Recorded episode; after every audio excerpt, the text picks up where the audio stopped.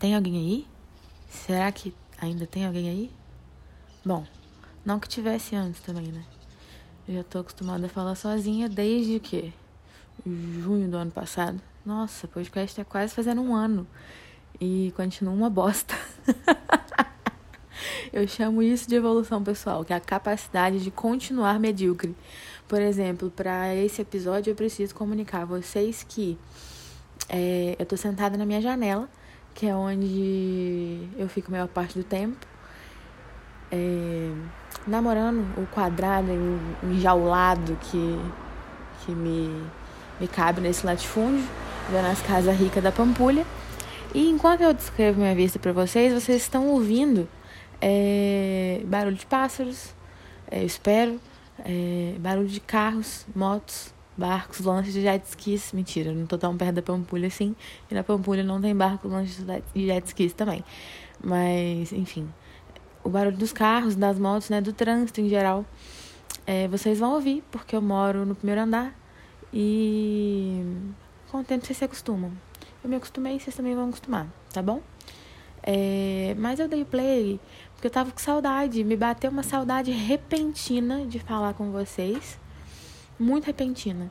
E como hoje em dia tudo é muito fácil, né? E esse podcast não tem edição, da minha cabeça pro ar são poucos passos. E é por isso que eu gosto de ter esse podcast, mesmo ele sendo uma bosta. É... Mas enfim, perdi o foco já. Enfim, olha, moço, isso, liga o carro mesmo agora. Sete horas da manhã. Pra quê? Onde você vai? Né? Mas enfim. É... Dei o play hoje para falar sobre uma coisa que me deu a vontade, assim, repentina, que é uma das poucas atualizações que tem na minha vida, até porque, né, eu tô vivendo o auge do tédio quarentenal. Tudo que já tinha acontecido na minha vida vocês estão a par, não tem novidade alguma. Por isso eu fiquei muito tempo sem ver sentido em gravar episódio de podcast, porque minha vida tá parecendo de uma ameba. Uma ameba que faz TCC. Essa é a minha vida. Mas enfim, isso não vai ao caso. É, eu dei play para falar sobre uma coisa que tem me dado alegria nos últimos dias. Uma coisa bestinha. Na verdade não é tão bestinha não, é coisa bem simbólicazinha. Quem me segue no Twitter já viu hoje, hoje mesmo, que eu tava decidi expressar o meu amor nas redes sociais. É, falar das minhas plantinhas, que eu virei mãe de planta. Pois é, virei mãe de cinco, três, é, quatro, cinco plantas é, que estão sob minha responsabilidade e estão indo de vento em popa. É, precisei de uma ajudinha no início, porque né, nunca tive uma planta na minha vida. É, eu era daquele tipo de pessoa que matava cacto de tanto da água ou de sede né? 880. Mas eu tô pegando jeito. E eu vou provar pra vocês descrevendo uma a uma. Não que eu saiba o nome delas, mas sei o nome de duas, eu acho. E as outras a gente vai inventar. Porque aqui é entretenimento. Mas então vamos começar. É... A primeira plantinha, vou, começar por ordem de que eu fui ganhando, que eu fui adquirindo, tá bom? A primeira plantinha, na verdade, foram as primeiras três. Porque minha mãe, ela me deu, numa vez, numa visita que eu fiz a ela, ela me deu as plantinhas, porque eu tinha falado com ela que cabia plantinha na minha janela. E minha mãe é ficcionada por suculentas, né? E não só suculentas, plantas em geral, suculentas, samambaias e plantas que nem ela sabe que são, porém tem cores bonitas. E eu peguei um gosto por ver isso, porque é muito bonito ter uma varandinha cheia de planta, assim. Apesar do trabalho, de cuidar, né? Minha mãe, tipo, tem muito trabalho, então tem muita planta. Mas eu pensei, ter só algumas não vai, né? Ser complicado. Mas enfim, eu não preciso ficar falando sobre isso. Eu quero só descrever as plantinhas. As três primeiras que vieram são suculentas, acredito eu. Duas eu tenho certeza. Uma eu não sei porque ela é meio estranha. Tipo assim, meio diferente. É meio uma folhagem. Acho que é uma folhagem. Ou é uma suculenta. Vou perguntar à minha mãe.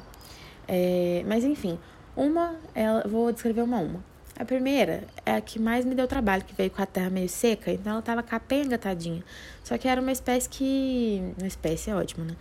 Não sei, uma raça, um, um, um tipo, enfim, whatever. É... era um tipo de suculenta que pega fácil, tá? Então eu poderia fazer mudinhas. E fiquei pelengando com a terra e hoje ela tá linda e ela tá com dois bebês. Então eu vou chamar de Eunice, Horácio e Gêmeas Lacração, porque são três brotos, na verdade, e dois estão gêmeozinhos. E tá muito lindo, porque são babyzinhos. Baby Inês. Ah, não era Inês que eu tinha falado, né? Inaura. Ah, já esqueci. Por isso que eu não dou nome minhas plantas. Mas enfim, depois de Inaura tem a. Como é? Ela tem cara de quem? Hum. Devia ter pensado isso antes. Yasmin. Ela tem cara de Yasmin, não sei porquê. E ela tá com uma flor incrível, tá com um broto enorme. Tipo, muito grande, muito grande. Eu não sei, tipo, como que isso aconteceu. Não sei se tá certo, porque é desproporcional com o tamanho de Yasmin. Mas ela tá linda, belíssima. A terceira, vou chamar de.